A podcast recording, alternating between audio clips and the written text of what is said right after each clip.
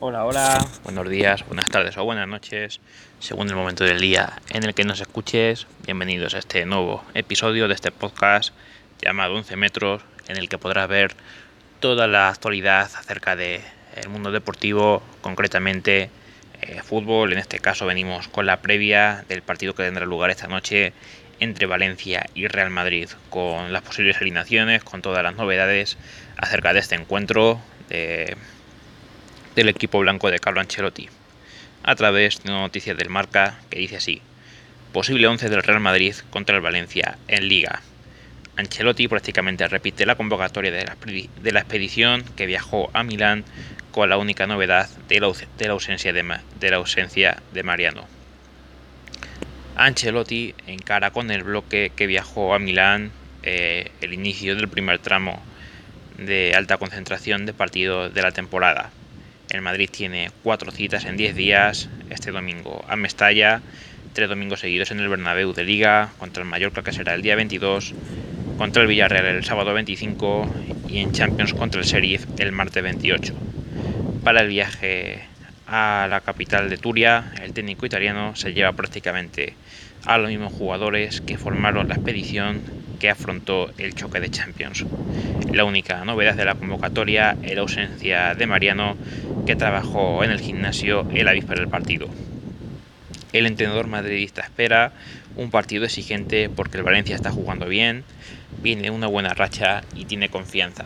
La verdad es que está mucho mejor el cuadro de, del Valencia desde que tienen nuevo entrenador y se está notando ese efecto. Eh, se prevén pocos cambios en el 11 de Ancelotti, presumiblemente repetirá la zaga eh, de San Siro con Militao y Alaba de centrales y Carvajal y Nacho los dos costados. Eh, una decisión que a mí lo personal no me termina de agradar. Yo creo que Nacho tiene que estar de central, Alaba puede estar también de central. Yo creo que lateral izquierdo tiene que ser Miguel Gutiérrez sin duda alguna, pero parece que Ancelotti va a hacer lo mismo que hizo en San Siro, mejor dicho en el Giuseppe Meazza porque era titular el Inter de Milán. Una de las dudas está la presencia de Luka Modric. El técnico insinuó en la previa del partido contra el Inter que el croata podría descansar, pero finalmente le alineó desde el inicio. Eh, en Mestalla puede dejar su sitio en el 11 a Camavinga. Eh, a mí la verdad es que es una opción que me gusta muchísimo eh, demostró Camavinga que es muy bueno y que con dos ratitos que saliera eh, era capaz, bueno, fue capaz, mejor dicho, de marcar un gol en el partido ante el Celta y una asistencia eh, en el partido ante el Inter de Milán. Es un chaval muy bueno y que con poco tiempo demuestra mucho y sin duda se merece esa oportunidad en el 11 seguro.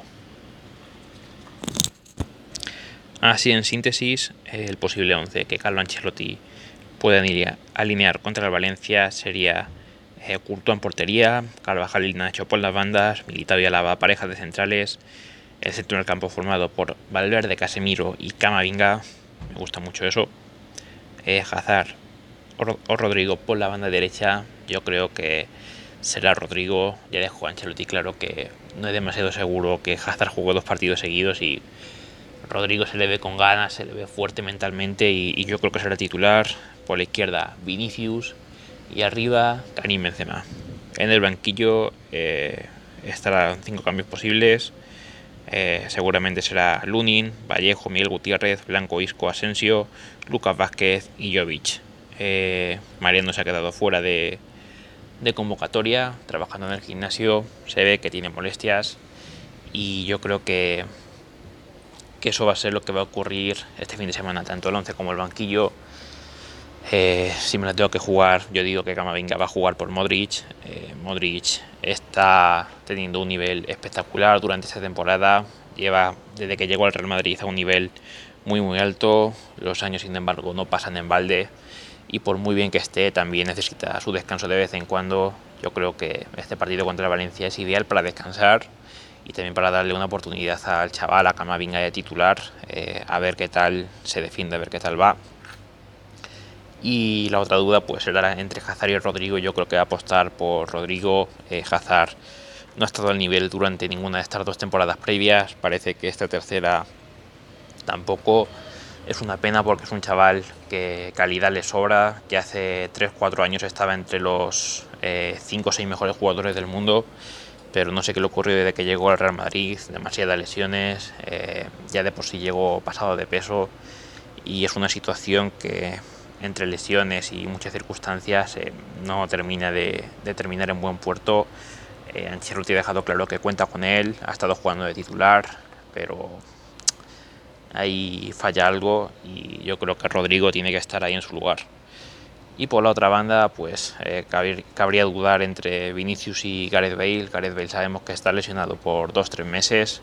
También mala suerte para el galés, que había cuajado un buen inicio de temporada, había marcado un gol ante el Betis y la verdad es que se le veía a, un nivel aceptable, pero lo he dicho, es un poco lo que pasa con Hazard. Eh, hace un partido muy muy bueno, 2-3 eh, como mucho, pero se lesiona, no tiene eh, regularidad ninguna, entonces eh, ahí está claro que los chavales Vinicius y Rodrigo van a ser los que van a terminar siendo titular titulares prácticamente toda la temporada. Y el año que viene ya se verá.